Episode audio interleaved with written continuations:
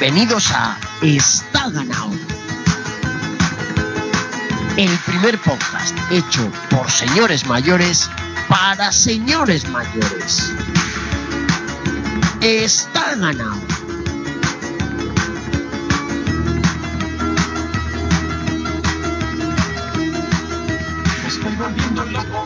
¿Qué tal, queridos y Bienvenidos otra semana más a vuestro podcast. Este podcast hecho por tres señores muy mayores, prácticamente más mayores que tres bosques y dos playas, que semanalmente o casi semanalmente se juntan para hacer las delicias, para hacer. Eh, eh, para poner candy candy, ¿por qué no decirlo así? A otros tantos señores, señoras e incluso señores mayores que semanalmente os juntáis al otro lado de la microonda para esperar, para consumir esta vuestra ración de baloncitos y bicicletitas que suele venir siempre puntual. Suele venir casi siempre puntual, mejor dicho. Eh, porque efectivamente, como alguno que otro ha debido notar, eh, la semana pasada no hubo eh, podcast, no hubo programa. Por un, unas razones, bueno, personales que nos, nos impidieron hacerlo. Bueno, como somos, queremos ser totalmente transparente con vosotros, estas razones consistían básicamente en que no nos apetecía hacerlo y dado que no nos apetecía, pues quiero decir, o sea, no nos pagáis, ¿no? Tampoco estáis en condiciones de exigir nada.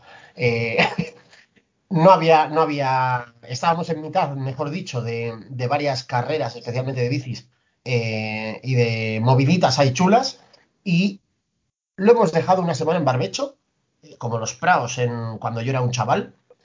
Lo hemos dejado en barbecho para que esta semana crezcan las espigas bien fuertes y podamos venir a llevárnoslo todo. Eh, ya sabéis que yo siempre necesito aquí dos faros, dos guías que me, que me ayuden, que me boicoteen incluso, o que me, que me ayuden y me machaquen a partes iguales. Así que vamos a ver si los tuviéramos por aquí. Voy a bajar un poco hacia el centro de la península eh, por si por casualidad estuviera por ahí Pablo Breis. ¿Cómo estás? Buenas tardes. Muy bien. Bien. Te veo que estás con, con la palabra suelta, ¿no? Como casi siempre. Sí, muy contento de que haya terminado el invierno y ha empezado la primavera. Ahí está. Ya Huele, entramos en la estación en la que en Toledo hace más calor que en la comunión de Charmander. pero huele a Champions League. O sea, que más bonito hay que un miércoles de primavera con un partido de Real Madrid-Liverpool. Ojo, solo sería superable, solo sería mejorable eh, si fuera un Sevilla-Liverpool, ¿no? Pero ya que el mejor equipo de Europa no ha podido estar en esta fase, eh, tendremos que conformarnos con el, con el Madrid como representante de los equipos españoles. Déjame, Pablo, que antes de continuar suba un poco hacia el norte de la península, a ver si por casualidad está por ahí eh, mi otro hermano, Benny. ¿Cómo estás? No, Benny no está. Tiene que poner ahí. A ver el audio. Está, está sin audio. Ahí está, ahí está. Está ganado. Eh, esto es ebanistería, es radio ebanistería. Eh, hola familia, hoy os vamos a enseñar cómo se hace un podcast. Bueno, pues como, como parece que, que- Está amordazado. Está amordazado. Ahora le soltamos. Bueno, esto lo bueno es que como luego lo puedo cortar, da absolutamente igual. Benny, tienes el, el sonido quitado. En, en la parte del centro de la pantalla, abajo, deberían salir de tres botoncitos, uno rojo y dos blancos. Y uno de los blancos es el micro. Ahora me oye. Ahora sí. Joder, chico. Pero si no habéis escuchado hasta ahora, ¿o qué? Sí. No, no, a- a- ahora mismo es que te lo he quitado yo cuando ha empezado el programa porque tú no te das cuenta, pero tienes la manía de hacer ruiditos y entonces, claro, eso se escucha y queda regular. Eh, pero bueno, eso, como esto lo puedo cortar sin problema ninguno, eh. A la tira. lo dejo, mejor, mejor lo dejo. De hecho, voy a quitar el resto del programa y el programa va a ser solo este trozo. Lo mejor del programa. Eh, vale, nada, seguimos. Sé por dónde iba, o sea que. Vamos. Déjame, Pablo, antes de continuar, que suba un poco hacia el norte, a ver si por casualidad estuviera también por ahí mi otro hermano, nuestro queridísimo Benny. Buenas noches, ¿cómo estás? Pero como no está Roberto Gómez hoy. Esto es una bilogaza, es una bilogaza. Lo- Iker Casilla, eh, el nuevo fichaje del Movistar para la temporada 2022. Alejandro Valverde e Iker Casilla, tridente de lujo para el Movistar. Te espero luego en el reservado del restaurante de nuestro amigo Manolo El Galeón. Eh, te espero luego porque hay buena sobremesa. Estará, estará nuestro amigo Ángel María Villar. Ahí está. Ojalá consiguiéramos algún día traer algún, algún fantoche de estos al podcast, tío. Eso sí que sería antológico, traer, o sea, o, al Manolete o al, o al Vizconde o alguno de estos. Esto, o sea, es que eso sería eh, telita, telita, telita. De momento, a ver, no hemos llegado a ese nivel de eh, fantochismo y de cuñaísmo. Ahora bien, hoy tenemos un invitado, después de un par de semanas sin nadie que nos hiciera caso.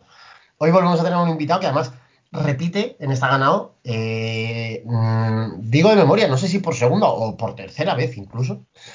Eh, también desde la rotonda de las tres culturas, desde Toledo, tenemos a nuestro queridísimo Sergio. ¿Cómo estás?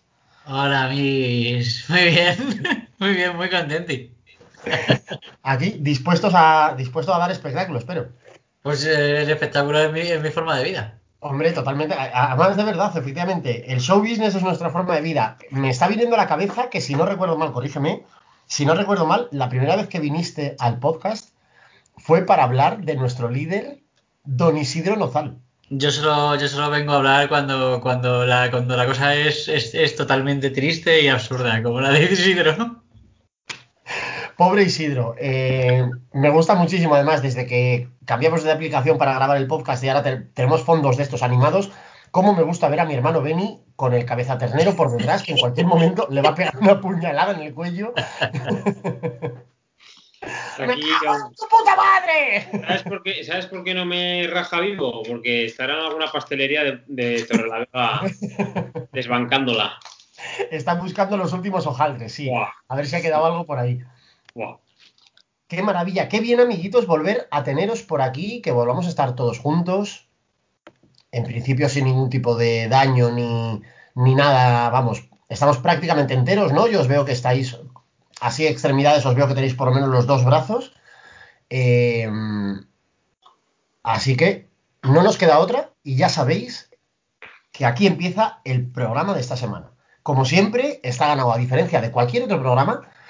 Ese, por ejemplo, que hay por las noches, que yo veo de vez en cuando, uno que hay, no, de deportes, que cuando empieza, empieza con una cancioncilla que también le gusta mucho a Benny, que dice, vive deportivamente, ni, ni, ni, ni, ni, ni, ni. Todos esos programas siempre empiezan mirándose al ombligo, mirándose hacia ellos mismos y solo hablan de ellos mismos. Nosotros, en embargo, empezamos al revés, mirando hacia afuera, a ver qué nos ha contado, qué nos ha dicho, cómo nos ha insultado esta semana eh, o estas dos últimas semanas, en este caso, eh, toda nuestra caterva de Isidres que nos esperan con el colmillo afilado. Y ya sabéis que para eso, eh, claro, esto, este podcast, que empezó humildemente como un programa de cuatro amigos que no escuchaba ni Perry, con el tiempo se, vio- se ha ido viniendo arriba y ya exige una cierta profesionalidad. Para eso contratamos a nuestro departamento de, de IT, nuestro departamento de Social Media Managers, eh, que son los que nos organizan un poco todas estas cuestiones. Y ya sabéis que ellos son Los becarios. Pablo, yo hace unos días ya largos que no hablo. Eh, me escribieron hace algo más de una semana. Bueno, pues porque un poco jaleados por toda la actualidad que había habido esos días en Madrid. eh, bueno, no te lo pierdas, me mandaron un burofax. Vamos, un burofax que era un correo en el que en la cabecera ponía burofax. Y decía burofax, por la presente se le comunica que eh, los becarios han presentado una moción de censura a Pablo Breis. Entonces, claro, eh, solicitaban una votación eh, para ver si salía adelante. Intentaron recabar mi apoyo, pero bueno, básicamente les dice que se fueran a su puta casa. Eh, no sé si a partir de ahí sabes algo más de ellos. Eh, sí, bueno, debe ser porque íbamos a empezar a pagarle 150 euros al mes, pero les dije que mejor metíamos a una casa de apuestas eh, que ganaba Gana la contrarreloj y eh, en la aprendiza y han perdido su primera nómina. Joder, pero pero esto eh, es algo que, que ellos querían hacer o, o- o lo has hecho tú a- por tus huevos. Bueno, sí, querían, ellos querían. Y Ya, luego- es mala pata que por- para una vez que no gana, gana con dos N, o sea, gana, gana, ¿no? El juego de palabras, para una vez, eh, cascan estos mamones. Eh, bueno, cuéntanos, por lo menos te habrán pasado un, un PowerPoint de, de lo que nos han dicho por, por redes estos días. Están enfadados también, como te decía, también por la foto de Benito con Van Der Poel, porque como a- ellos cuando se infiltran en las carreras no le dejamos hacerle, hacerse selfies con nadie para que no, que no se descubra su infiltración, pues están enfadados y tal. Pero sí, me han mandado el Excel con los comentarios. A ver que empieza Francisco J. Lucas. Ahí tenemos a Roglic con el primer está ganado de la temporada. Esto es porque iba a ganar la Pariniza, pero lo perdió en la última jornada. Eh, dice lo mismo, parece que Roglic echaba de menos que se hablase de él en el podcast. Juárez Bader también dice Roglic es el ciclista está ganado por excelencia. Esteban Peña nos dice hay que hacer un especial porque Adama no va a la selección, estáis perdiendo peso, estáis en la B. Pero hemos colado, hemos colado un becario de portero esta, esta en esta convocatoria. Luego Sacoviño y otra gente dice, mucha gente nos dijo que habíamos gafado a Gana en la contrarreloj, porque dijimos que era favorito, pero claro, eh, dijo que era favorito todo Dios, y luego no ganó. Hay muchos de no gana, gana, gana, gana. Nos piden que invitemos al podcast a, al podcast a Juanma Castaño. No sé si tienes que decir algo, Cacho. Eh, sí, mira, voy a aprovechar porque además estas últimas semanas me han, me han llovido, no las críticas, pero sí los comentarios. Eh, mucha gente se me ha acercado incluso por la calle a, preguntarme por mi ávida polémica con, Juanma Castaño. Y a todos ellos solo les he querido transmitir un único mensaje. bueno, simplemente mm, por ya enterrar un poco el, el hacha de guerra para no estirar este moco, para que esto no se convierta eh, no en una historia larga y tal. Yo a todos ellos les he dicho simplemente Juanma Castaño, hijo de puta. Mm, ahí, ahí lo dejo, no quiero entrar más. Declaraciones. Luego hay una conversación entre Andrés Cánovas y Benito en que hablaban de que quieren de invitados a, pues a Roberto Gómez, entrevistón. A Clemente también nos piden de invitado. La tendrá que ser si queremos nosotros. Claro, claro, claro. No está aquí pedir invitados, porque tendré que querer, tendremos que querer.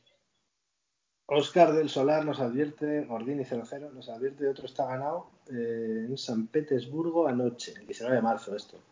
72-58 para Fénix contra bueno, Vasconia, no sé de qué está hablando, un deporte baloncitos, pero con la mano, creo. Perfecto Eh, para el próximo programa. Llevamos demasiados programas hablando de, de bicis y de fútbol y hay que meter. Balonmano nos viene bien, que, que tampoco tenemos ni puta idea ninguno. Uno a uno. Mini Ponzi, que no sé quién es, eh, claro, preguntamos, preguntaban desde la cuenta de esta ganado si íbamos a ver la Milán San Remo o el partido del Madrid. Y la gente, yo prefiero sinceramente ver la Milán San Remo, no veo el Madrid desde el del Athletic. Vale. Eh, Juanma Castaño, hijo de puta. Ah, bueno, ya hoy eh, Álvaro, Álvaro 91 dice, Riquelme falló el penalti porque iba de amarillo. No sé por dónde va la pregunta, la verdad. Alejandro Alonso, Alex, nos insulta llamándonos hipoglúcidos. Héctor y tal dice, los líderes queremos saber quién de vosotros es nuestro perdedor, quién Ciro López y quién Iñaki Cano. Roncero no... no es seguro. Eh, Unai Beisaín nos dice, ¿quién es el ciclista boliviano más viejo? ¿Carapaz o el Mueble? Boliviano. Eh, poca broma. Pérez Cuapio alguno de esos. Yo hasta ahora habría puesto la mano en el fuego sin dudarlo por, por el mueble. pero Carapaz está teniendo un último año y medio eh, que es que ya no es que se esté haciendo viejo, es que huele a tierra. Es que, es que ya está pidiendo pista. O sea, es que ya se le ve como un señor octogenario a punto de doblar la cuchara. Espero que haya preparado los papeles y estas cosas porque se le ve muy, muy, muy, muy castigado. Y luego el último tuit es Francisco J. Lucas otra vez que ha encontrado al becario infiltrado en la selección por unas declaraciones que ha hecho hoy. Bueno, no hay nada más español que una copa de vino. O sea que mí una cosa que me gusta mucho es el humor. O sea que una de las cosas que me trae mucho recuerdo de cuando era pequeño es José Mota. O sea que si yo se tomo una copa de vino me la tomaría con él, la verdad. Ahí está, es el, el señor Cándido que, que se tomaría un vino con José Mota. Eh, podría ser. Tiene madera para ser nuestro becario. Tiene madera para ser nuestro becario. Ahora bien, yo solo os quiero regalar dos palabras. Sergio, un señor que está en la convocatoria, en la última convocatoria de la selección. Te juro por mis gafas que no me estoy inventando nada. Don Pedro Porro. O sea, no es, no es un nombre serio para la vida en general, ¿no? Pero, ¿de verdad? Sí, sí. A ver. Tú como, como Pedro Porro, o sea, tienes ya casi todas las puertas cerradas. Pero ha salido de un. De un-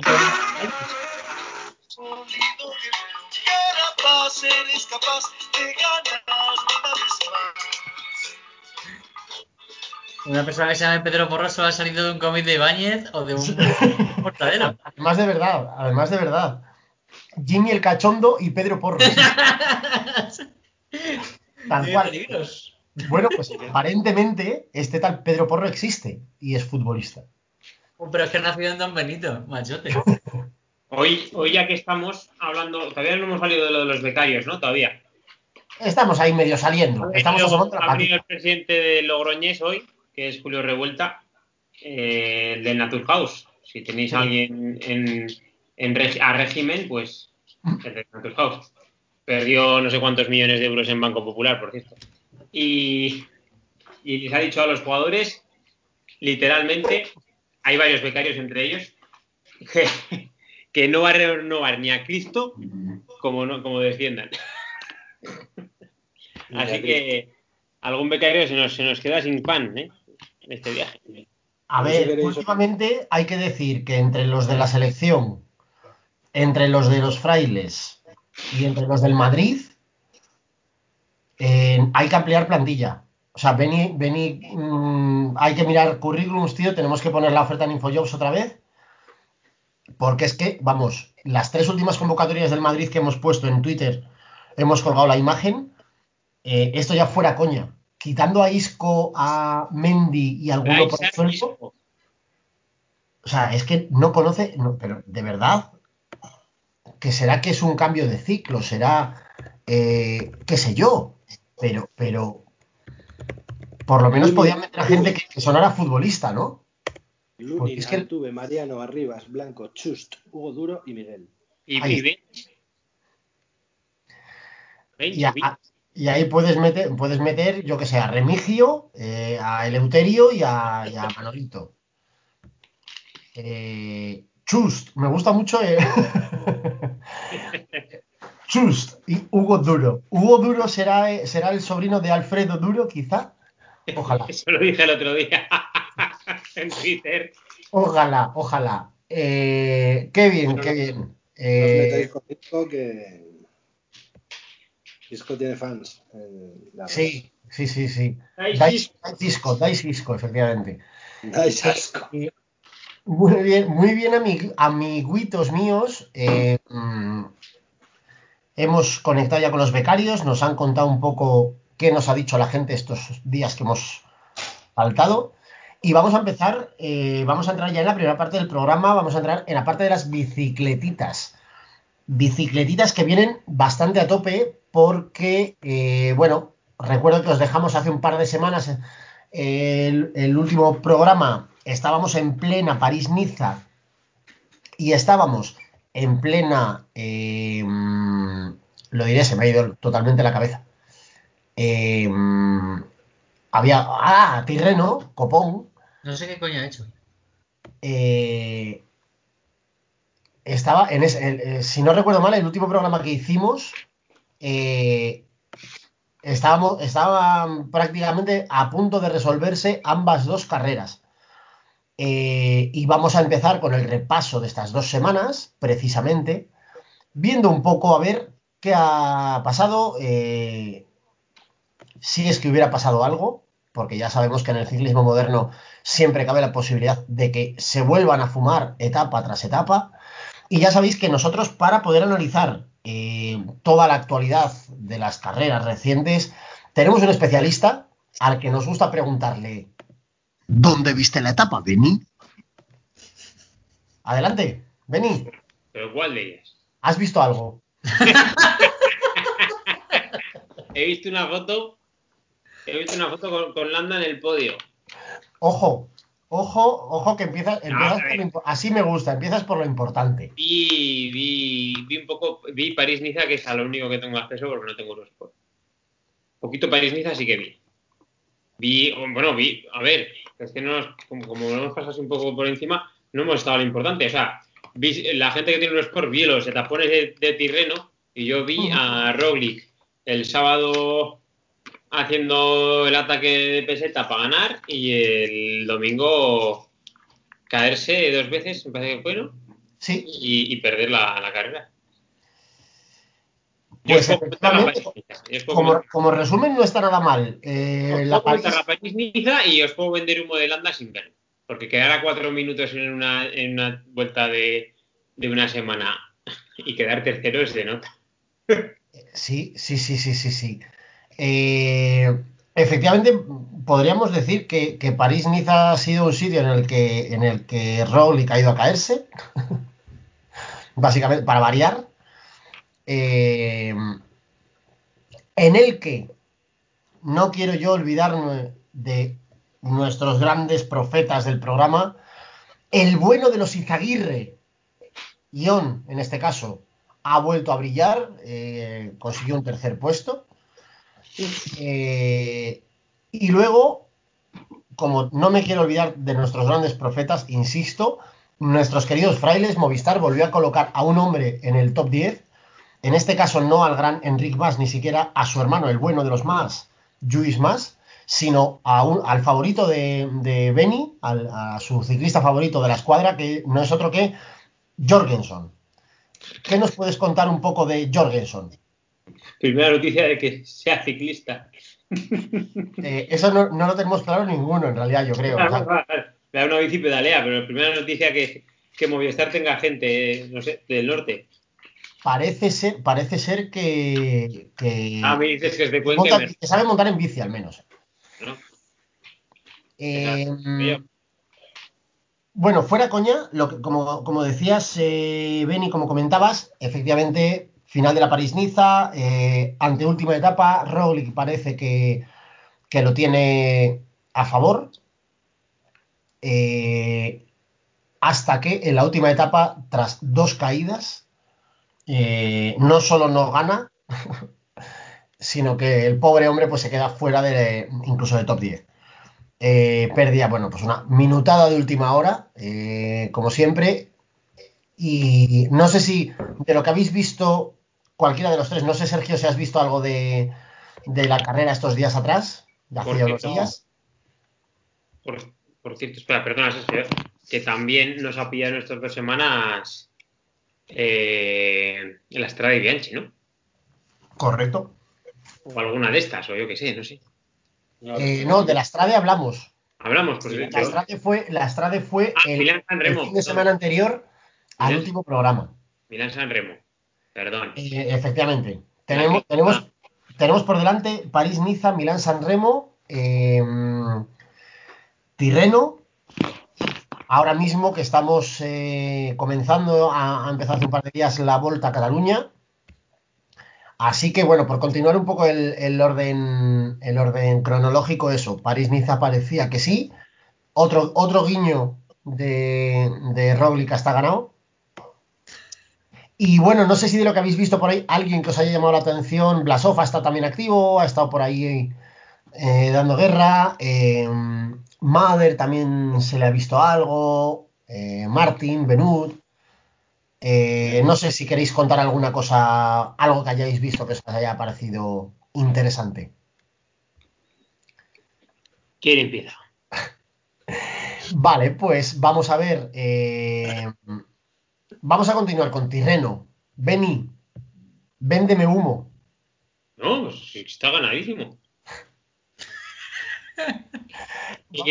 Eh, yo creo que Landa ha empezado la temporada, no sé si quizá. eh, ¿Qué pongo en Twitter yo todos los días a las 6 de la mañana? Tal cual, tal cual. Y además con toda la, con toda la razón del mundo. Eh, yo iba a plantear, no sé si Landa ha empezado la temporada de forma demasiado eh, ambiciosa. Está muy en forma. No solo, no solo ha conseguido por se- segunda vez, vamos, dos veces, ha conseguido no quedar el último de un sprint. Eh, Landa ha, prota- ha protagonizado la mejor imagen de la terreno Adriático. cuéntanos. En el, en el- bueno, ya todos nuestros eh, fans lo habrán visto, pero bueno, para los que son más de los baloncitos y no lo vean, en el podio les dan una botella de champán, como en moto, en otros deportes. Se hacen la foto, hemos ganado, brindan y luego dan un trago. Pues mientras nosotros brindaban, el primero y el segundo, eh, Poyacar y, y Van Aert, Landa está bebiendo. Cuando van a Cuando van a bailar con él, ya dice, bueno, sí, yo ya, yo ya Sí, ya estaría. Pues queréis más muestras de que es- que está ganadísimo. De que Y- y- de que es un detalle-. Es un detalle que no haya, que haya empezado a beber en el podio y no antes. Quiero decir, podría haber empezado a beber a mitad de etapa, tranquilamente. Eh, pero ha tenido el detalle de aguantar un poco para no dar demasiado espectáculo. Porque ya Landa con, con- con cuatro chacolis encima, eso no hay Dios que lo aguante. Eso sería algo eh, monumental. Vamos a, re- a recapitular un poco, si os parece. Eh, Tirreno, llegamos hasta el viernes, eh, anteúltimo día, antepenúltimo día. Estaban por ahí la, la- la- bueno, la dupla o el cuarteto de los magníficos. eh, estaba efectivamente, como decíamos, Landa, estaba Van Aert, estaba eh, Poyacar, por supuesto. Em, Hola, Felipe. a la Felipe, correcto. Y eh, no sé si estaba Van der Poel incluso. Hubo un tuit, sí, claro. Hubo un tuit de un tío de estos de los datitos y tal, de, de ciclismo, que decía que en la Tirreno habían ganado los cuatro grandes y faltaba. Y faltaba Roglic, que además fue un tuit del sábado. Y digo, sí, cojonudo hubiera estado que hubiera ganado en Italia y en Francia a la vez, ¿no? Efectivamente, en ese momento, además, el- eso yo creo que fue el viernes, ¿no? Me parece que Roglic efectivamente ganó en, ganó en Francia en la París-Niza. Eh, El tema de Tirreno y de, y de París-Niza es que París-Niza ha perdido, ha perdido mucha participación respecto a Tirreno, porque antes Tirreno era mm, mucho menos dura, iban los sprinters a preparar la San Remo y a Tirreno iban los vueltomanos a preparar eh, a largo plazo las grandes vueltas. Y ahora se ha cambiado un poco las tornas. Bueno, no es que vayan sprinters a la París-Niza, pero la participación es mucho peor. Bueno, ahora lleva siendo así 7, 8 años, 9, incluso más. Y, y entonces, eh, claro, Roglic yo creo que no quiere verse las caras todavía con en terrenos así, con gente como Poyacar y toda esta gente, y se fue a ganar fácil y, y le pintaron la carita. Quiero aprovechar esto que comentas porque es uno de los guantes que traía hoy para lanzaros. Eh, efectivamente, en los últimos años, París-Niza, eh, París-Niza y, y lo diré, y San Remo, eh, siempre, y Tirreno, perdón, siempre coinciden, eh, siempre hay reparto de, como tú apuntabas, reparto de, de favoritos o de, o de ciclistas importantes entre una y otra. Pero pensaba yo el otro día que es curioso al menos que en los últimos años no solo Tirreno, sino pensando en el panorama general de carreras en un país y en otro, empiezo a tener la sensación de que las carreras italianas le están empezando a adelantar un poco por la derecha a las francesas.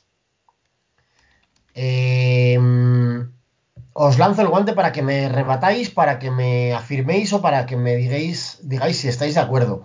Eh, estoy pensando en Strade, estoy, pe- estoy pensando en Milán San Remo, estoy pensando eh, en incluso en el Giro. Eh, ya sé que Giro Tour estamos en una encrucijada y, seguramente no tiene sentido discutirlo siquiera, porque son carreras muy diferentes. eh, incluso el Tour tiene una historia detrás que, bueno, que, le sigue convirtiendo en, en el más destacado.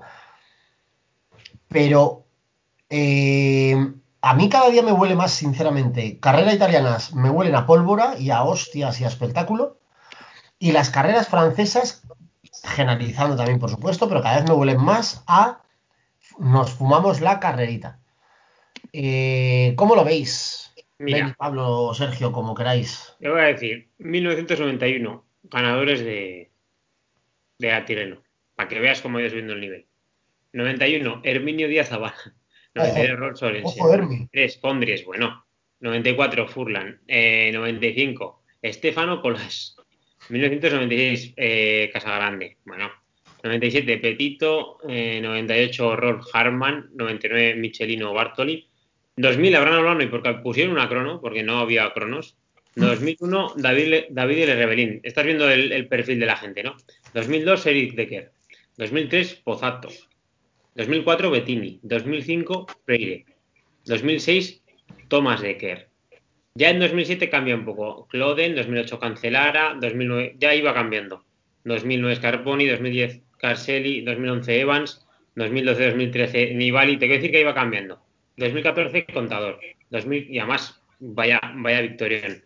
2015, no es por nada, pero verdad. 2015 Quintana. 2016 Abarmaet, eh, 2017 Quintana. Vamos, o sea, en cambio la París-Niza va al revés. La París-Niza, eh, fíjate, eh, 2010 Contador, eh, bueno, 2011 Tony Martin, 2012 Bradley Wiggins, 2013 eh, Port, eh, 2014 Bananito Bentancur, 2015 otra vez Port, 2016 Jalen Thomas, que luego gana el Tour, eh, 2017 Now. Te quiero decir que es que son gente, ah, luego ha ido a peor, pues Max Soler, eh, este, el Chasman este que ha ganado dos veces. Ha habido una peora. 2002-2003 vino Kurov. 2004 Jask. Eh, 2006 Landis, que luego gana el Tour. 2007 Contador, que luego gana el Tour. 2009 Sa- Luis León Sánchez. Quiero decir, aquí había más. El podio era mejor.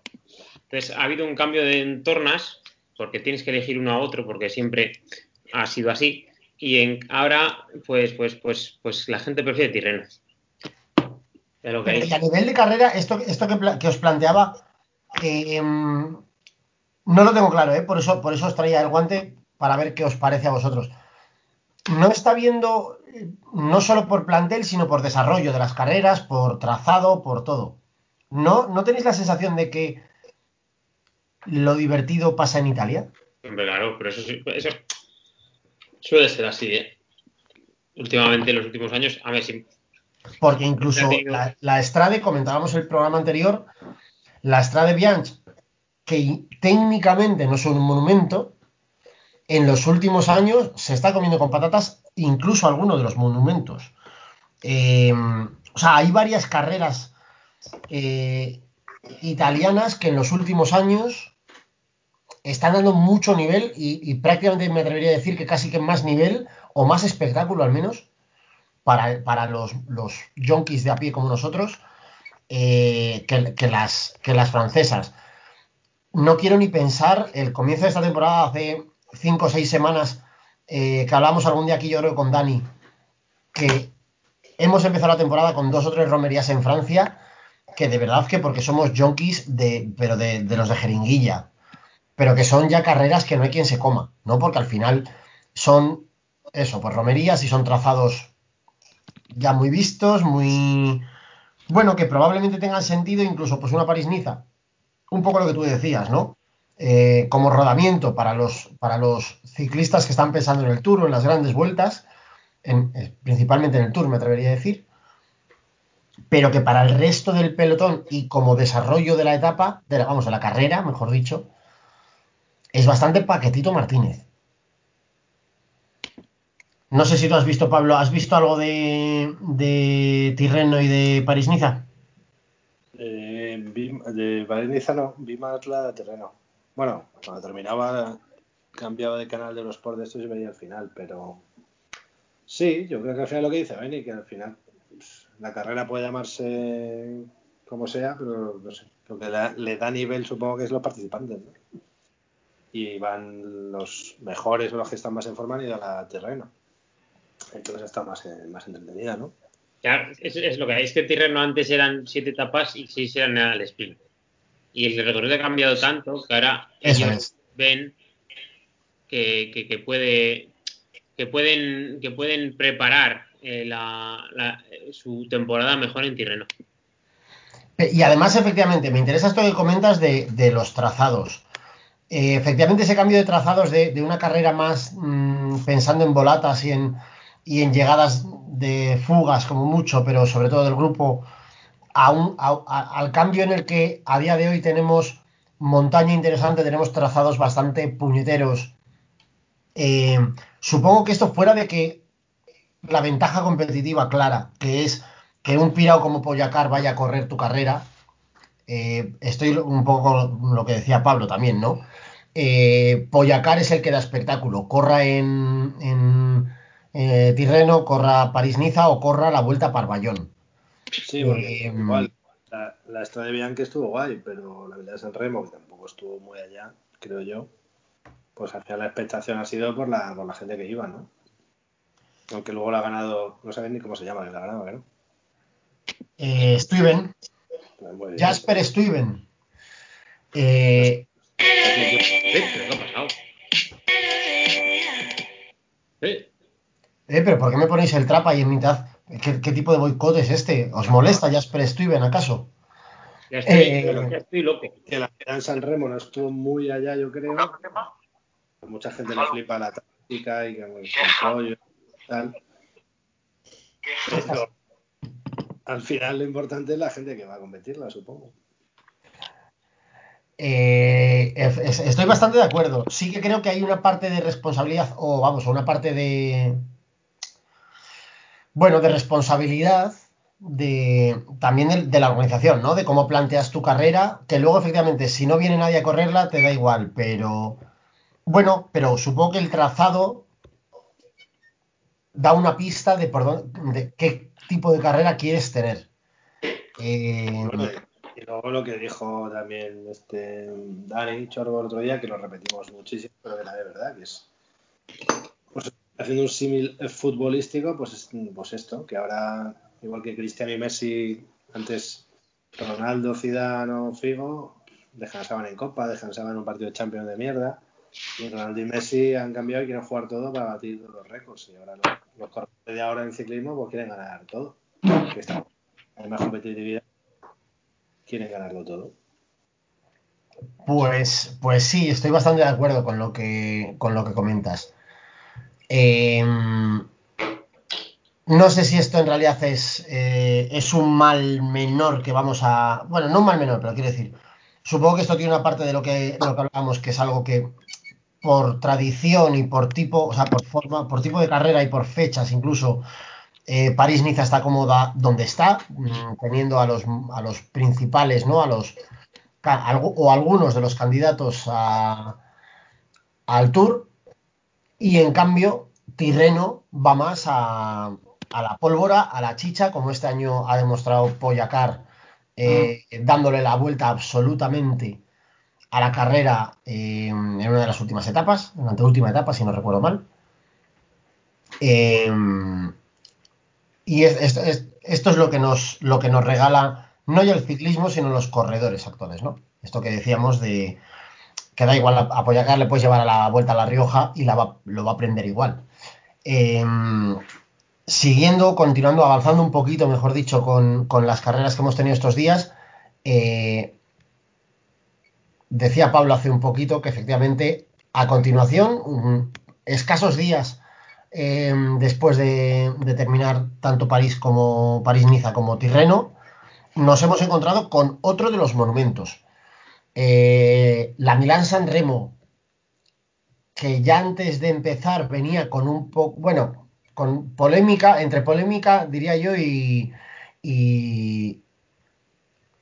chascarrillo, ¿no? No sé cómo definir esto. Eh, para ponernos en antecedentes, por si algún Isidre eh, no, lo ha, no lo escuchó, nuestro queridísimo Mateo Van Der Poel, unos días antes, pocos días antes de la, de la Milán San Remo, recordamos uno de los monu- grandes monumentos, 300 kilómetros, una carrera dura, larga. Eh, bueno, pues Van der Poel dijo que vino a decir algo así más o menos como que, que no sabía qué hacer, que, que claro, que 300 kilómetros para él era aburridísimo. Eh, que igual tenía que atacar a 180 o tomarse unos cafés o echarse una siesta las, las cuatro primeras horas para luego ya mm, llegar despierto al final. Em, ¿viste, la, ¿Viste la carrera, no, Pablo? La cual, ¿la San Remo? También la San Remo. El final, el final solo. ¿Y qué? Pues que Van der Poel es bueno, tiene muchas piernas, pero también hay que saber colocarse y no se colocó bien. Y además están vigilando entre los favoritos y ganó pues el belga este. Pero bien, no estuvo mal, bueno.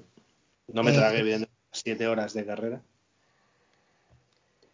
Yo he escuchado varias, he escuchado varias críticas, eh, vamos, varios comentarios, mejor dicho.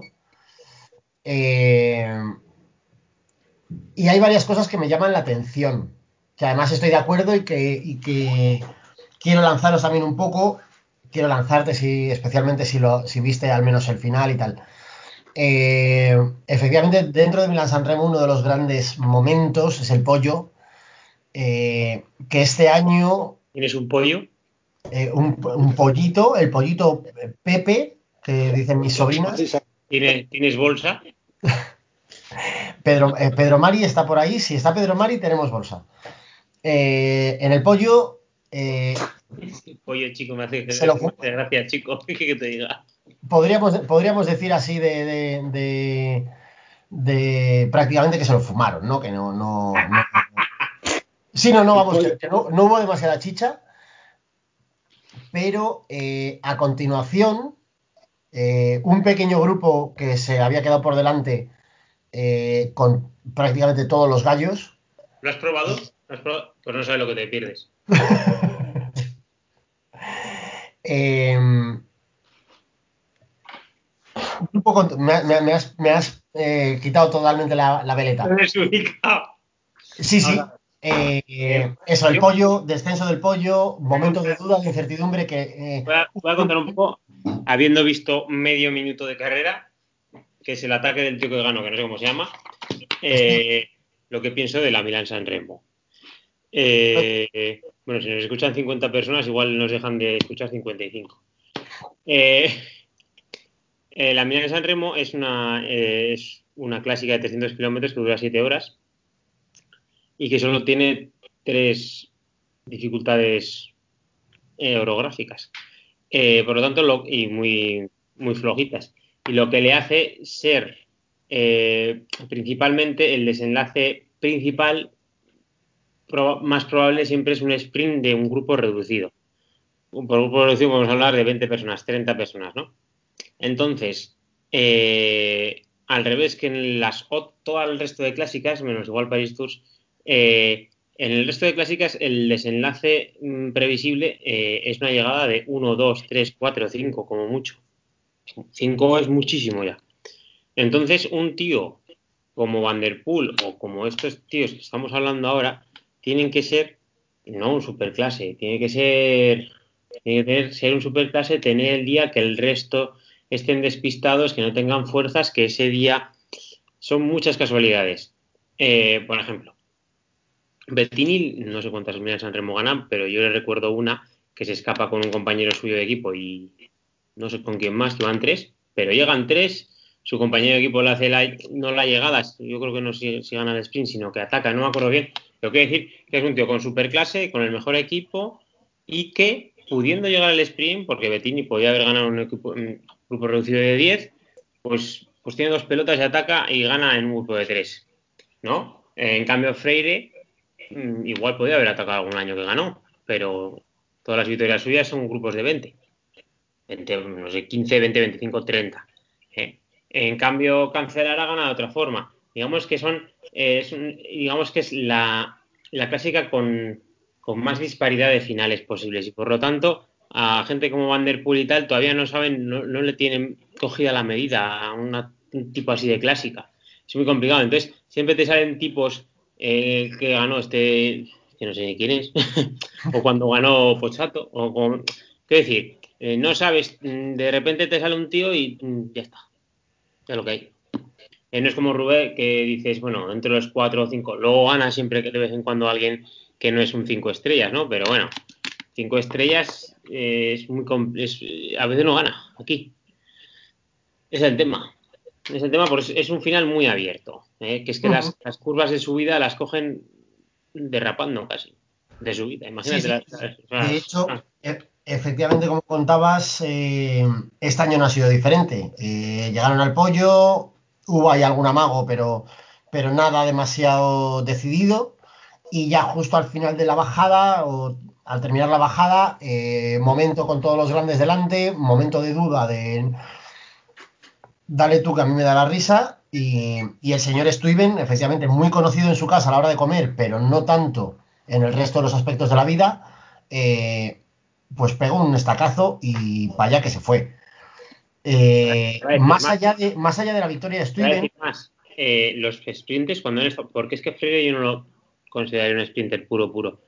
Por ejemplo, los Cipollini, o Petaki, o Cavendish. O sea, han tenido que tener la temporada de su vida para llegar a ganar o a optar a ganar de verdad la Milán San Remo. Y eso que estamos hablando de que es, de que es una, una. Esta con el final menos previsible pero a la vez a la vez es muy complicado para una persona que no está acostumbrada a llegar en grupos de 20 o 30, que está acostumbrada a hacer su carrera desde lejos o desde más o menos lejos, como puede ser Bonen. Lo que pasa es que Bonen al principio también era sprinter, pero eh, gente como ya tengo Van der Poel, de esta gente, eh, a veces dice, joder, y es que la carrera la quiero hacer yo, pero es que aquí eh, no hay dificultad y me enganchan. ¿Sabes? ¿Qué cojones hago yo? ¿Cómo, qué, qué variedad táctica hago? el caso es que, más allá de la victoria de Stuyven, eh, hay varias cosas reseñables. Perro Sagan cuarto. Hay- Perros a Perros eso Sagan. mismo iba. hagan pagan las ayudas. Per- perros hagan eh, un, un- un- Vamos a hablar, ahora que estamos, es que me ha venido a la cabeza. Ya vamos a. una frase que me, que me gustaría tatuarme en la espalda, que es que comentando esto de Sagan, de su sueldo, ah, de Sagan, perdón, de Froome, de su sueldo y, y tras su fichaje por Israel y tal y cual, decía eh, Sagan el mejor amigo de los palestinos. Eh, eh, Quería comentar que Perro Sagan, o sea, hay un tío que en Wikipedia eh, se dedica a poner eh, apodos a los. O sea, en la ficha de cada deportista pone apodos. Perro Sagan, ¿qué, qué apodos creéis que tiene? O sea, esto se lo inventa alguien. A ver, Tur- el tiburón. Terminator. Terminator. Terminator. O sea, como Terminator, pero tú. El increíble Hulk. El bicho ¡Ay, mi madre! ¡Ay, mi madre, el bicho! y Sagan tercero. O sea, pues, o sea, tú te metes a cualquier deportista y pone apodos y es alguien que se los inventa. O sea, dime un deportista, cacho, lo que quieras. Un Eh, Francisco Javier Pérez Villarroya. más famoso. Bueno, no sé si está muy bien. Isco. Hombre, ya si, si Villarroya tiene, tiene Wikipedia, ya fliparía en colores. Vamos, le mandamos una carta para avisarle. Isco, apodos. Magia y magia. Magisco. Magia. Teníamos un. Cuando jugábamos al fútbol, los, los amigos que llamábamos magia negra. No porque fuera negro, sino porque era malísimo. La magia negra. Entra la magia negra al juego. Joder, Madre mía. desambiguaciones. En esta hay un, un pueblo. Andrés, Andrés Iniesta. Bueno, una vez que, una vez que hemos pegado un repaso a las últimas carreras, eh, estamos esta semana en la Volta a Cataluña, en la que, eh, bueno, iba a decir que ha ganado gana, no. Perdona, perdona. Y últimos ganadores de, del Festival de la Canción de San Remo. Tenemos. Vamos a comentar. Silvio Berlusconi cantaba en, cantó en San Remo. Vamos a ver. Ojo. Eh, Ah, creo que lleva un par de años sin celebrar. Joder, chicos. ¿Ah, sí? Me quitan la auto y me quitan venidor. Me quitan Eurovisión. Ya, eh, eh, me gusta mucho ver que está ganado, o sea, es- está, está tirando hacia una dirección clara, por un lado, a dos direcciones claras. Por un lado, eh, se está convirtiendo en un programa en el No, no, no, no, no, no. Penny recita listas interminables de algo. Hoy nos ha deleitado con los No, ganadores. no, no, no, no, no, no. 12 de febrero de 2009. Silvio Berlusconi prueba suerte en el Festival de la Canción de San Remo. Ahí y está. Cavaliere con su amigo Mariano Apicella durante una actuación musical. Eh, vamos a ver, que es que Berlusconi empezó su vida cantando en cruceros. Qué maravilla. ¿Cómo la va a acabar, por otro lado? Ahí, efectivamente. No, la va a acabar sobando a las del coro del crucero. Fíjate que en esta, en esta foto está calvísimo y ahora tiene más pelo que José Bono, chaval. Madre mía. ¿Sabes cuál es el Eh, apodo de Chris Froome? Su apodo, según Wikipedia. A ver, Frumi. Fr- From y luego EY. O sea, Frumi. Frumi. Sí, sí, e- eso sí es cierto. Ese es de verdad. ¿Sí? Eh, os iba a decir eso, que bueno, estábamos terminando de comentar San Remo, lo que, lo que ha estado, lo que ha comentado Benny efectivamente, y luego alguna cosilla que quería retraer, eh, como por ejemplo lo de Sagan, esa aparición cuarto, eh, después de no sé cuánto tiempo bastante regular. Eh, y que luego efectivamente los ¿Y el hermano de, de Perro Sagan, cómo quedó? el hermano no terminó, no terminó porque se le subió gemelo. Eh, luego los tres grandes, eh, los tres gallos de los que más se hablaba antes de la carrera, que eran evidentemente Van der Poel, eh, Van y, y Alaphilippe. Tanto Alaphilippe como, como Van der Poel ya en el pollo mm, iban regular, Van der Poel iba muy, muy separado, muy atrás. A, a la Felipe hizo un amago, un, bueno, un, ataque, un tirón, pero ñe, ñe. Y Van Aert es, es holandés. Entonces, bueno, sí que llegó con el segundo grupo, pero vamos, con el segundo grupo. Lle- Llegó en la volata, pero, pero casi, casi eh, gana, pero no. Al menos rescató un tercer puesto, un podium, y para terminar eh, el repaso, eh, quería lanzaros otra cosita. Hay un, un- un tipo que, que terminó el séptimo en la Milan San Remo que os puede sonar un poco parecido a nuestro queridísimo Pello Athletic, pero en realidad es Alex Aramburu, eh, al que yo personalmente he de reconocer que tengo un tanto perdido desde hace un tiempo y me, has- y me- me ha sorprendido verle por ahí. Ah, ¿Puro en una central de la Bilbao? No, perdón, de la Real. Sí, pero ese es el hermano bueno. Gorka Aramburu, el hermano bueno, es central. Que Aramburu es apellido de central o... Sí, sí, sí, pero estos son como, como Luis Ley y Pedro León. El uno, el uno globero y el otro lateral derecho. Eh, pues eso, eh, esto ha sido un poco la Milan San Remo de este año. Y como os decía, por cerrar un poco el capítulo bicicletitas, estamos ahora mismo corriendo en Cataluña. Bueno, estamos no, porque nosotros estamos cada uno en su puta casa. Están ahora mismo corriendo la Vuelta a Cataluña. eh, un par de etapas que, bueno, ya la semana que viene os comentaremos alguna cosilla. eh, hoy ha habido cambio de líder y bueno, puede, puede estar interesante. Edición centenaria, leía el otro día, cosa que yo mm, desconocía, eh, que la Vuelta a Cataluña es una de las tres, si no recuerdo mal, de, eh, una de las tres carreras más antiguas del mundo.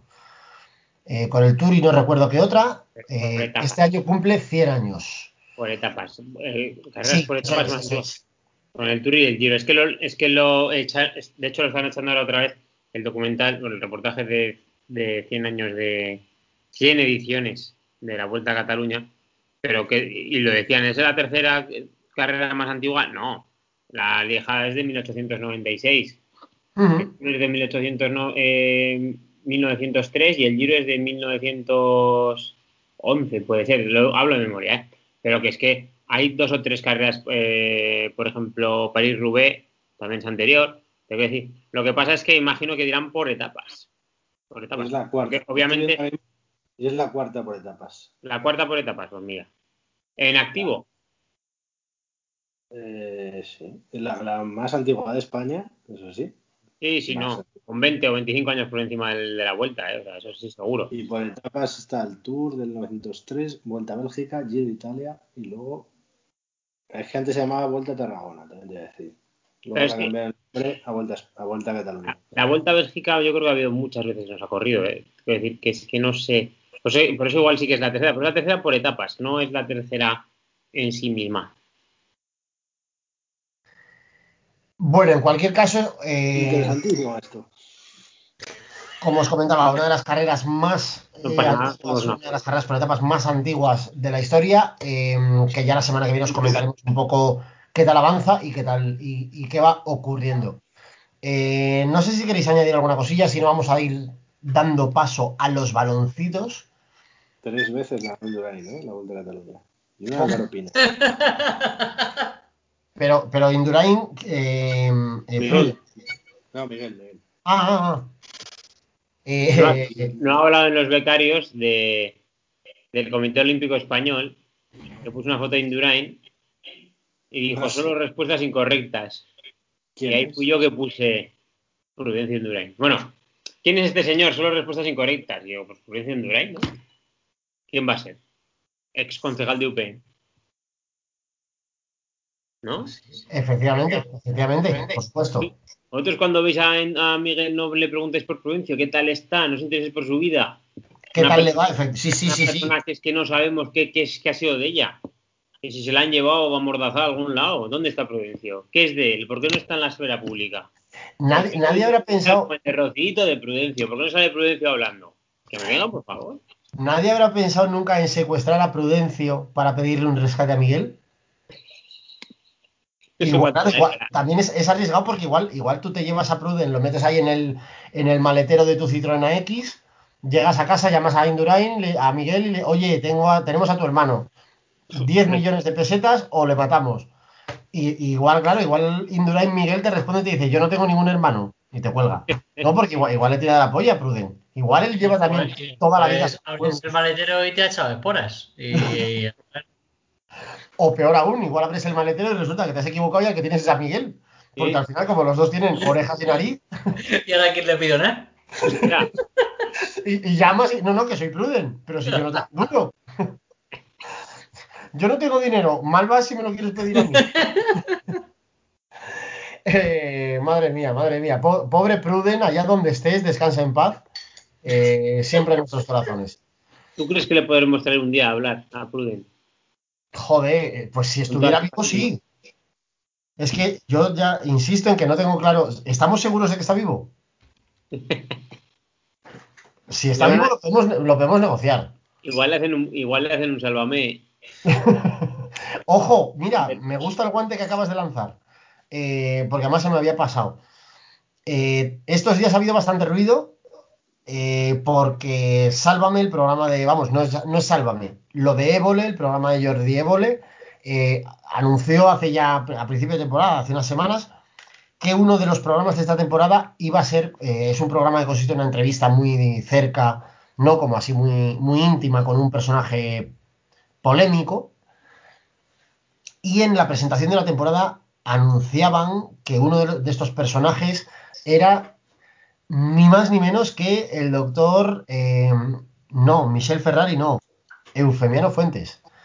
Eh, claro, haya habido bastante mm, dimes y diretes estos últimos días, eh, porque la van a emitir este próximo domingo.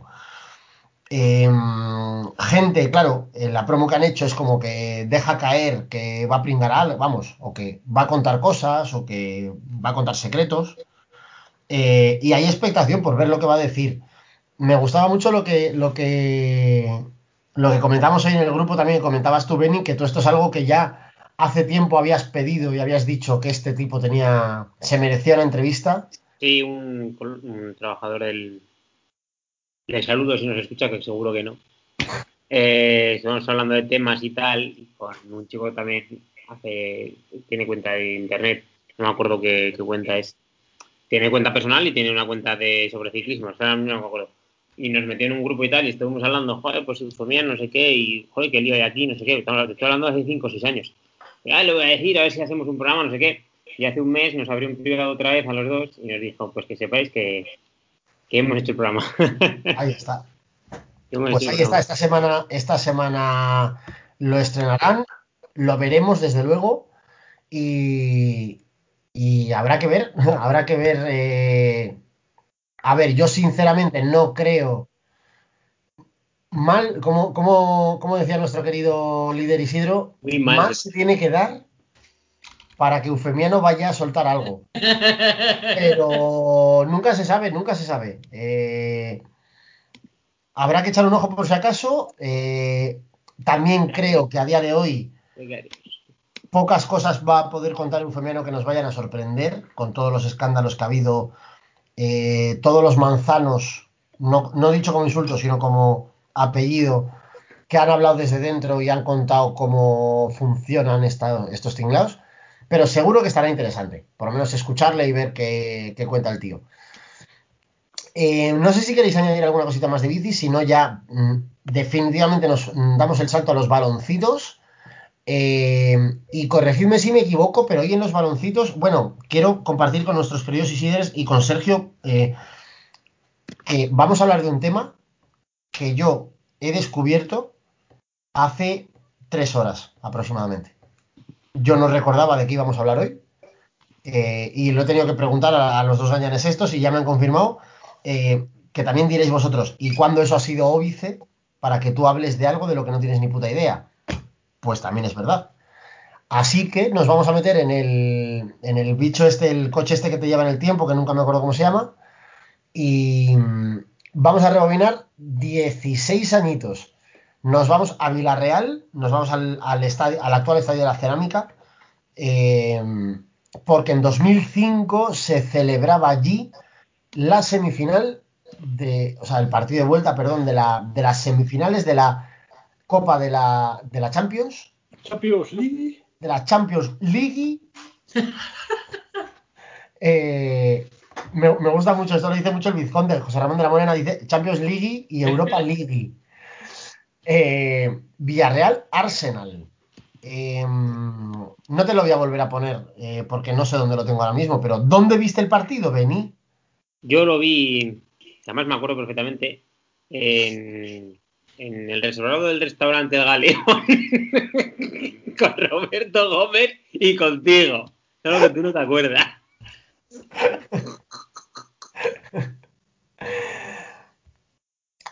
Vuelta de las semifinales de la Pero Champions League. escucha, escucha, lo que pasó, lo que pasó ahí se queda, ¿eh?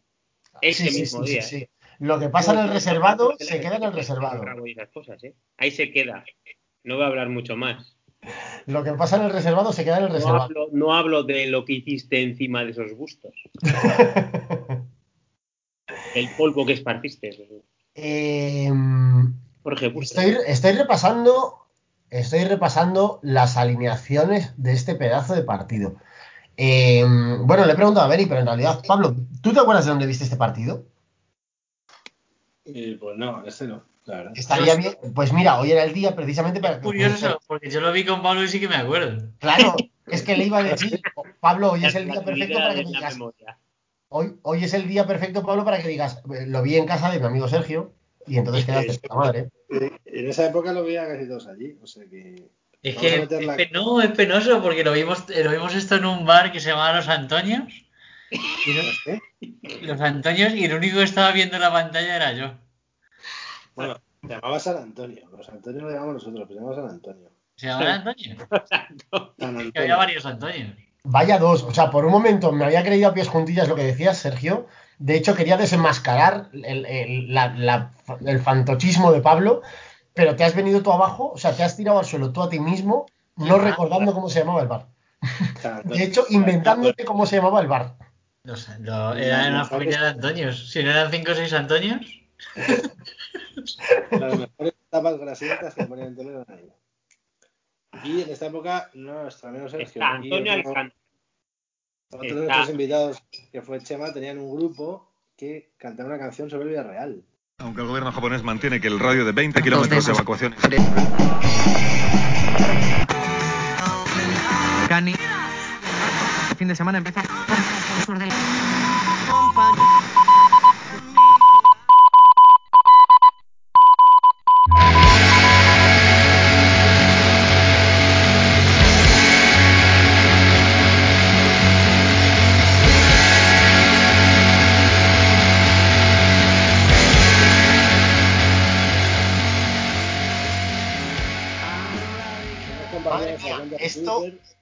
En nuestra cuenta de Twitter está compartida la canción para que la escuchen.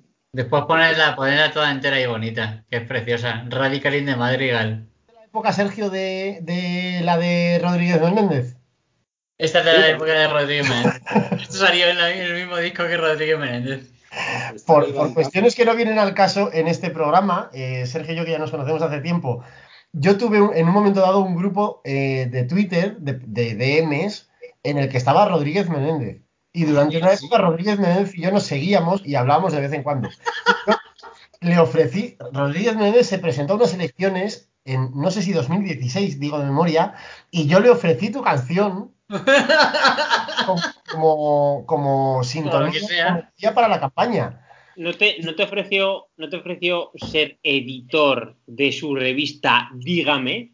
Jo, esa, Yo qué, maravilla. Esa, Menéndez. revista, Pepe. esa revista que sacó el mejor titular de la historia del periodismo español, que es, sin comillas siquiera, eh, ¿cómo se llama la tronca esta? Belén, Belén Esteban puta. No, Sin comillas, te voy, a contar, te voy a contar unas cuantas, ahora que estamos hilándolo finamente con el Villarreal Arsenal. Eh, Pepe va de putas. Luego pone putas y pone eh, pues cuatro famosas. Eh, clientes famosos y políticos. Luego, María Teresa Campos y Lidia Bosch, estafadoras inmobiliarias. Además, esto de la presunción, ¿para qué? Alejandro. Sanz sí es gay. eh, Fidel Albiac, mafioso. Bueno, este lo puse entre... Igual alguna demanda había caído, ya puso interrogación. es que... eh, Botín tiene un nieto bastardo. y punto. También iba a lo seguro, eh, un poquito, eh, quiero decir. No Mira, acusado de... yo todo eso que estás de- comentando pone es, Tráfico de drogas, inducción a la prostitución y amenazas. ¿eh? todo eso, ha- se ha pasado el código penal. Niño, corruptor de menores. Eres al puta, la que ha dicho. Terelu Campos y Luis Herrero, mafiosos. ¿eh? Los famosos pederastas. Así. pero como dice, como dice Sergio Beni, eso es un poco ir a lo fácil. Es como lo de Juanma, Juanma Castaño, hijo de puta. No hay discusión, o sea, realmente no estás planteando un debate. que no la tienes. Claro, no, no hay, no, nunca va a haber una voz que se oponga a ese mensaje porque se cae por su propio peso. Si Claro, lo fácil. hombre, claro, en su propio nombre, o sea, ya lo dice Juanma Castaño, ya lo dice el nombre, hijo de puta. Eh, Ojo, ojo, no veo el humo, me acaba de cegar la habitación. uh, Informa, ¿Qué pasa? ¿Qué ha pasado? Estoy en Twitter ahora mismo. Informa N. Luz, que es un periodista portugués. Cristiano Ronaldo dejaría la Juventus si le llama al Real Madrid. Ojo, Ah, ojo. ya, se lo he visto esta mañana. Le ilusiona la posibilidad de regresar al conjunto blanco. Le ilusiona muchísimo. Te jode ahora. Sí que, y también he oído que si le pagan 25 millones, la, él, él está dispuesto a irse, claro, nos ha jodido. Eh, y yo, Bueno, eh, vamos a hablarse al. perdón. No, iba, iba- iba a lanzar un guante que ya tal como vamos eh, podría entrar. Eh, a lo mejor, si no hablamos ya del partido, se podría convertir en el primer programa en el que anunciamos que hablamos de algo, pero en realidad no hablamos de ese algo. A mí no me parece mala idea. Que la careta, o sea, que el, anuncio, que el título del programa sea totalmente confuso. Y en realidad decimos que hablamos del Villarreal, pero hablamos de titulares de la revista de, de Rodríguez Menéndez. Hombre, también te- uh, eso, está, eso, eso es muy jugoso. Hombre, es un Pero tema que- totalmente válido y actual. De hecho, me parece más interesante hablar de, de dos temporadas después, cuando el, el Villarreal quedó segundo de la puta liga. Hostias. Segundo. Vamos- por delante del. Barça. Pues, pues mira, te, te recojo el guante y vamos a empezar rápidamente por este partido, esta final, esta semifinal, perdón, de Champions contra el Arsenal. Eh, estaba, estaba repasando eh, las, las, las alineaciones un poco de memoria. Eh, fuera de los míticos y grandes de tanto en el Villarreal, vamos, estaba por ahí Javi Venta, estaba el burrito Riquelme, estaba Sena ya, estaba eh, Forlán, Al Vasco Arrobarrena. Arrobarrena, correcto, Javi Venta también estaba por ahí, Quique Álvarez. Me encuentro por ahí con un tal Barbosa al que yo no recuerdo de nada. Pues parece ser, sí, yo, ta- yo tampoco me acuerdo y eso parece ser que es mitiquísimo. Estoy viendo en la web oficial del Villarreal que eso, que, que a ese tío lo respetan. Joder, pues, pues, A Barbosa se le respeta. Una cosa, No recuerdo, no, estoy, Eh, estoy, estoy consultando por, por curiosidad quién era el, el portero titular. Eh, El, el Arsenal, no era español, el español este. No, el Arsenal era alemán. De Arsenal alemán y Sí, de. pero la- luego la final, la final contra el Barça la juega el que dice venir español, este, malísimo. Eh, Cal- Viera. Bien. que le quisieron nac- nacionalizar inglés para que jugar, porque los porteros ingleses son peores todavía que ese. Eh, ¿Cómo se llamaba? Uno que se tenía de rubio, que no era Cañizares. López Vallejo. No, Veo No recuerdo. temporada los porteros, eh, los, los porteros del, del Villarreal de esta Almunia. temporada. Almunia, ¡Oh! ¡Ostras! ¡Ostras! Hombre, pero ese, ese era, ese- ese- tenía un tal, ese era un buen portero, joder. Bueno, El- El- a ver, hay que- el el ese venía de ganar la liga el año anterior, creo que imbatido, que no perdió un partido en toda esa liga. Quiero decir que no es que no, vamos. en la final le metieron un par de goles que los haber parado. Pero bueno, a lo mejor. El portero supuestamente titular era López Vallejo, que jugó en Liga, jugó 20, o vamos, en todo el año jugó veintitantos, casi 30 partidos, y era eh, el supuestamente titular. Lo que Mira, es esto de cierto es que consultando la plantilla, por curiosidad, en una en la base de datos de en una de las páginas de base de datos de tal, eh, me sale que ese, ese año el Villarreal tenía cuatro porteros. Eh, ojo, estoy repasando la plantilla, estoy viendo gente que ya estaba en ese Villarreal, pero que no jugó, como por ejemplo Don Santiago Cazorla, Pensaba que ibas a decir Santiago Carrillo, digo, pero ¿qué dice, loco? eh, un tal, no sé si os suena, no sé si os suena un centrocampista llamado Roger García Junient, de, de saga de futbolistas, hermano de, de Oscar y de Genís, era el tercer hermano. Tres jugadores, tres, tres futbolistas de la cantera del Barça. Eh, Luego estaba también por ahí el famoso Calleja, Javier Calleja, del que viene la expresión de tienes más puntos. No, es que ese Villarreal en realidad no tenía, no tenía una alineación súper de putísima madre como la que tenía dos años después. Eh, la mitad de esos jugadores, solo cuatro o cinco eran súper conocidos en, en todas partes, pero en realidad ese Villarreal tenía un, un centro del campo y una defensa ruda. Pero para Eran que un poco- a Riquelme y a, y a Forlán, que era otra historia. Luego se le bautizó, fue bautizado como el submarino amarillo, pero a lo mejor estos eran más bien, eh, con todos mis respetos, eh, los torneros fresadores amarillos, a lo mejor. Sí, esto sea, es, todavía el tanque amarillo, esto era una cosa dura. el bulldozer Pero, amarillo. pero de, de repente con, con Pellegrini empezaron a jugar de una manera que, mm, que de repente no se le podía meter mucha mano. Yo esto os planteo, Sergio, ya que casi no has participado en las bicicletitas, maldito seas, em, el, eh, esto que planteabas tú, el fenómeno Pellegrini, puede ser, eh, siempre he tenido yo esta intuición, puede ser que el, que el secreto de Pellegrini para lanzar tanto esta plantilla, a este equipo, fuera que por no escucharle en el vestuario, Salían corriendo para. lo, lo hacían lo mejor posible para que no les tuviera que hablar. Salían a todo rabo para afuera a todo lo que les daba. ¿Cómo sería una charla de, en el descanso? Imagínate que un día vas perdiendo 1-0 o algo y te da una charla Pellegrini. Tú imagínate que tu padre es Pellegrini. Buah, chaval, no. pesado, tío. que es la persona más pesada, de, la persona más pesada de, de prácticamente del- de, de- de todo Uruguay, creo que es. Le meto en un geriátrico a los 42. Y empezar a, a darte la tabarra. Ya, ya lo he entendido, padre. Ya ahora salgo. Padre, ya me lo dijo anoche. Otra vez igual. Ahora mismo. Otra vez lo- con lo del 4-4-2 con dos extremos por fuera, padre. Sí, que, que, que de, de atrás adelante bien todo. Padre, ya lo he entendido. Eh, Pablo, cuéntanos, ¿a quién recuerdas tú? Joder, eh, eh, esto me flipa lo de revisar plantillas viejas. Claro, aquí salen grandes mitos que luego que ya eran conocidos en esta época y que se mantuvieron algo, como por ejemplo Guaire, que venía de Las Palmas, pero me encuentro a un tal Kronkamp, que no sé si era como el Bergkamp de Hacendado, porque también era holandés, John Kronkamp, eh, que no, no, no, no sabía que, que había un futbolista con este nombre. Cruzcampo en danés, ¿no? Eh, sí, práctica- prácticamente podría ser Cruzcampo. No, es lo, yo lo tengo, creo que lo tengo en la tele para ver en Netflix. sí. El Netflix. Eh, eh, En Netflix marcial.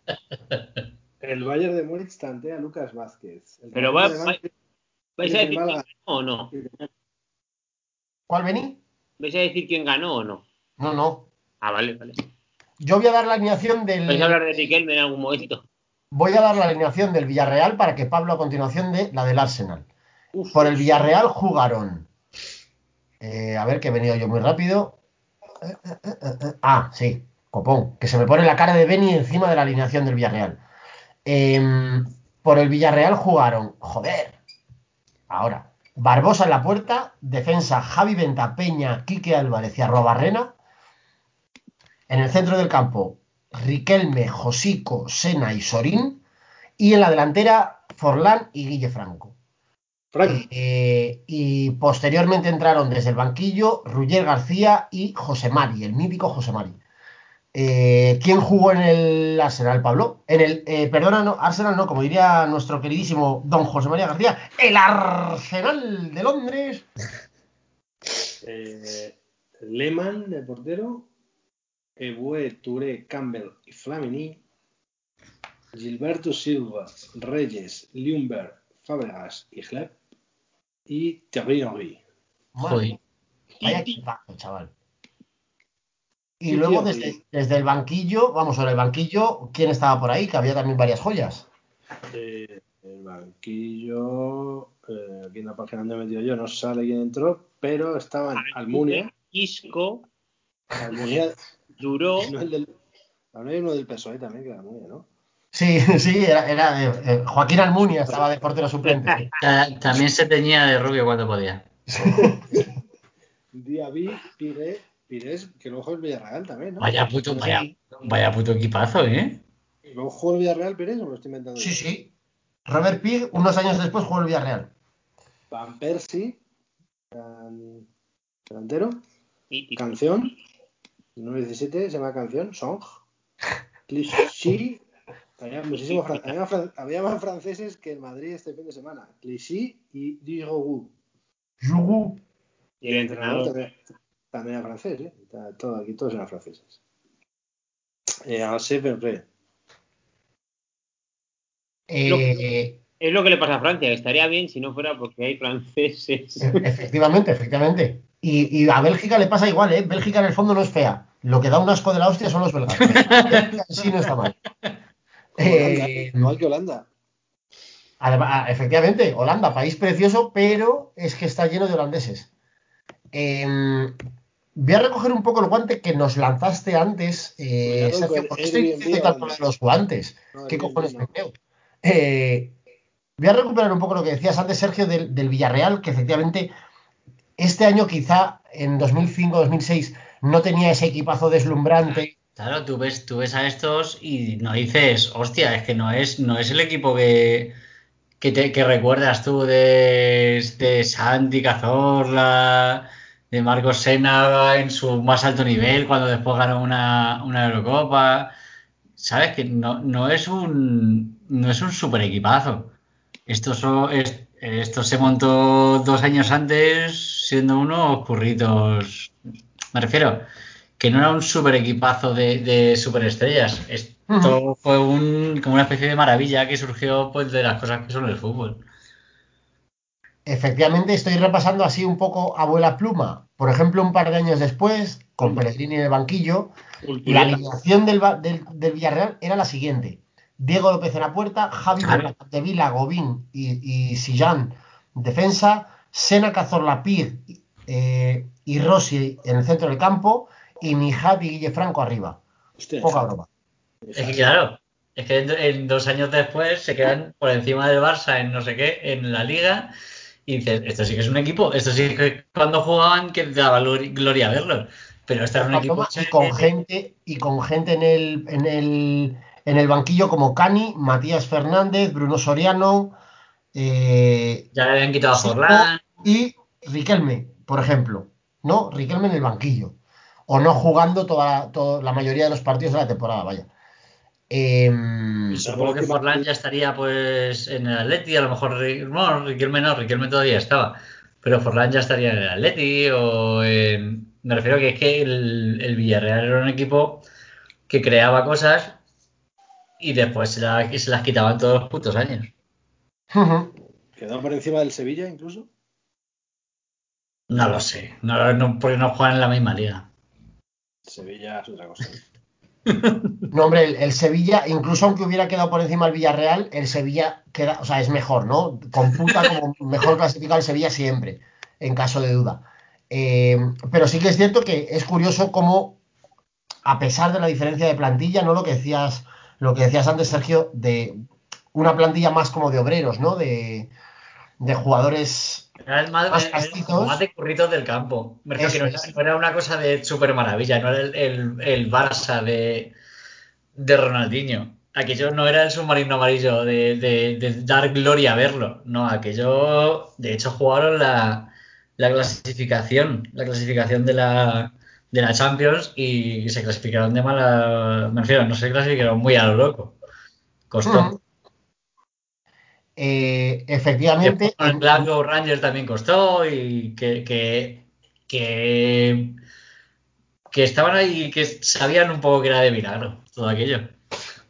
Efectivamente, eh, eh, recordamos que el Villarreal había subido a primera en- a principios de los 2000, a- tuvo unos primeros años de los 2000 eh, en los que se estableció un poco, se, se asentó. Sí, octavos y, y A partir, sí. a partir del año 2004, de la, liga, de la temporada 2004-2005, mejor dicho, 2004-2005 es tercero en la liga, 2005-2006 semifinalista de Champions, 2006-2007 quinto en la liga, 2007-2008 subcampeón de liga, Esa es la, la temporada de- de- que, que te recuerda a todo el mundo, en realidad es la 2006-2007. eso es. Y en 2008-2009 queda quinto en liga y cuartos de final de Champions. Eh, ojo, a ver, esto tiene trampita porque esto lo decía siempre mi padre. Eh, lo primero que tendemos a pensar es que para una ciudad tan pequeña como Villarreal tiene un mérito de la leche eh, que un equipo llegue a no solo eso, no solo a primera y a establecerse en primera, sino que consiga armar un buen equipo y llegar incluso a competiciones internacionales haciendo muy buenos papeles. Pero tiene un poco de trampa, como decía, entre comillas, porque Villarreal es una ciudad con mucha pasta. Entonces, bueno, fuera de que el dueño del Villarreal es el señor Roch, Sí, es que todo, todo, todo influye un poquito. no, que no llega de- mal a al final de de- mes. Al hilo de eso, del señor Roch, eh, es una pregunta que, que- que me ronda mucho respecto a. ¿Habéis probado las aceitunas de- rellenas de jalapeños del Mercadona, por favor? Sí, Lo mejor que tiene. Droga pura, estoy de acuerdo contigo. Es que, eh, Ah, no sabía que venían drogas en el Mercadona, pero a partir Eh, de ahora. da igual por dónde te lo metas. Es una, es una cosa que no puedes parar de comer. Al día siguiente te va a despertar el dragón anal, eso sí. Porque todos sabemos que lo que pica al entrar, pica al salir. Se puede. Pero merece la pena. O sea, eh, las irritaciones, las, quema- las quemaduras de grado 1 en el perineo aragonés, bien valen la- las deliciosas aceitunas. Son las más caras, ¿eh? Hombre, claro, Las delicatessen, más caras de todas. porque son delicatessen. Y es una pasada lo buenas que están. Las mujeres miran las cremitas y tú las, las aceitunas de Ade- Además de verdad, además de verdad. ¿La verdad? Muy bien, amiguitos. Eh, no sé si queréis añadir alguna cosa. Eh, ben y Pablo, que habéis hablado menos del, de la parte de baloncito. Le zumba huevos que haya hablado yo y casi más de baloncitos que vosotros. Qué vergüenza. No, Eh, Yo tenía, yo tenía mucha, muchísimas ganas de hablar del Villarreal. yo siempre lo sacaba a colación porque, ya hablando, además del hateo al Sevilla este de broma y tal, hombre, es que ahora ya ganado seis, seis Europa League, que son muchas. Pero cuando al principio de los 2000 ganó una o dos o tal, yo siempre discutía con mi amigo Chema que la semifinal de Champions es mucho más, mucho más meritorio que ganar la Europa League. claro. Si ganas la Europa League, pues luego llevas al estadio y das la vuelta con la copa y la pones en, en la sala de trofeos. Pero la semifinal de la Europa League es más meritorio para mí. Pero- sobre, pero- todo si, sobre todo si te pasa lo que le pasó a. Porque no lo hemos hablado, pero lo que le pasó a. Al sí. Villarreal es que falló un penalti en el puto último minuto. Muy mal tirado, por cierto. Bueno, que era para empatar y era la próloga, pero bien. O sea, Elimina al Inter. Y Adriano, que era el mejor jugador del Pro Evolution 6. Sevilla, pues Y, ta- y tampoco era malo en persona, creo. No era solo cuestión del videojuego, efectivamente. El, Me balón, también- eso. con el balón también hacía alguna cosita. Muy bien, amiguitos, pues. eh, mini alegato, ha sido un mini alegato. Quiero hacer una petición a todos nuestros. Es- Esto va en serio, ¿eh? porque no me gusta pedir. A ver, yo no soy una persona de pedir. Yo no me gusta a mí pedir. O sea, no soy una persona de pedir. Vamos a ver, si me das 100 euros te los cojo, ¿eh? Pero no soy de pedir. Quiero decir, pues quiero hacer una petición. Quiero hacer una petición que le tenéis que enviar todos un mensaje privado a Alberto Contador de por favor, de por favor que aclare ya, porque tenemos dudas. O sea, es que no sé si es un sí, es un sí o un no, un no, porque eso todavía no es la ley. O sea, no sé yo si sí es sí o no es no. Si va a correr el Giro 2001, 2021. O sea, que- que tengo esa duda. efectivamente, desde hace unos días. Tengo, derecho adquirido para saber, para que me aclare. Porque no ha quedado nada claro. Esto. Efectivamente, desde hace unos días, eh, desde el Telegram de Está Ganado, ha surgido esta iniciativa preciosa. Y ya somos muchos los que hemos escrito a Alberto. eh, sobre todo, pues cuando él pone las típicas rollos estos de poner preguntas en Instagram o tal, eh, o en comentarios, le hemos preguntado que si, es, si son ciertos esos rumores que por otra parte hemos difundido nosotros, que si son ciertos esos rumores de que va a correr el, el Giro 21. De hecho, efectivamente, me está llegando ahora mismo por el pinganillo, tal cual lo decimos. Eh, parece que está surgiendo una candidatura espontánea eh, en apoyo de Alberto Contador, eh, pidiéndole que se presente, que corra el Giro, no solo que corra, sino que gane el Giro otra vez. Vamos a ver, vamos a ver, vamos a ver, vamos a ver. A ver. Si lo corre, lo gana. hombre, con media pata, con media pata. Vamos a ver. Yo, yo la única duda que tengo es si, la, si lo corre. Claro, el tema es que si no lo corre, el Giro se lo vamos a contar a él, se lo vamos a dar a, a él, pero con asterisco. Soy yo que lo va a contar sin vérselo. Yo es la petición que hago, ¿eh? No soy de pedir.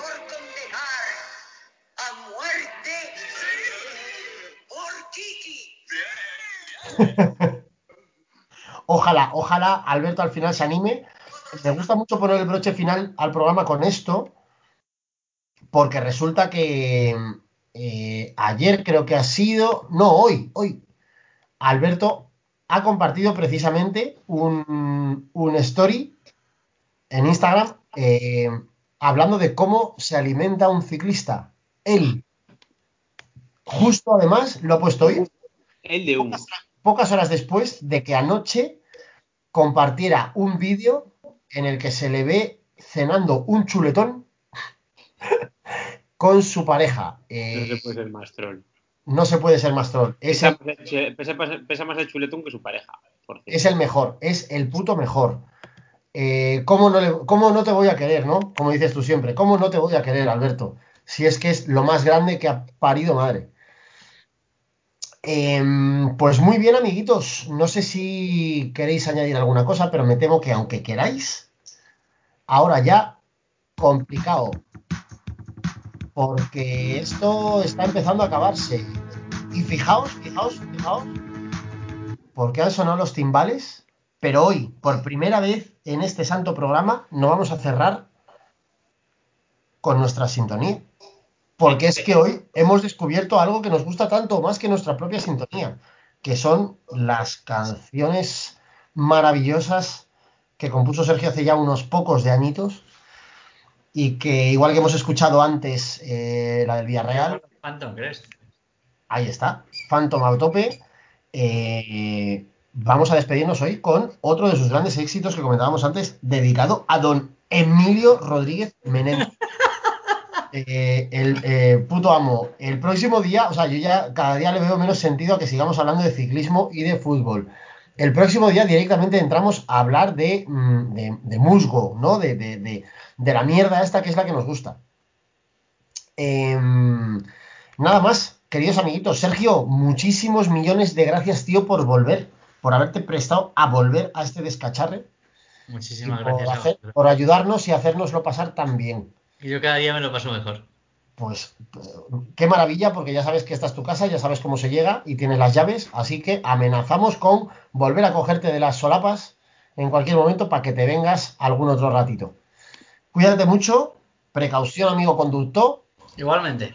y nos veremos prontito, prontito. Hermanos, muchas gracias por otra semana eh, soportándome y boicoteándome, eh, que es lo que más os gusta hacer. Eh, y nada, nos leemos ya como siempre. digo. Steel. Eh, nos leemos esta semana en redes sociales. Esperamos vuestros insultos, comentarios, eh, etcétera, etcétera. Solo, mm, antes de despedirme, solo dejar caer que queda una semana menos para descubrir si el contragafe de Brace vuelve a funcionar y el Atleti se marca un está ganado. Eh, yo lo a estoy siguiendo muy a tope. Pues, pero escucha, yo puse a la Juventus de campeona de Europa. Ahí está, la Juventus a segunda B.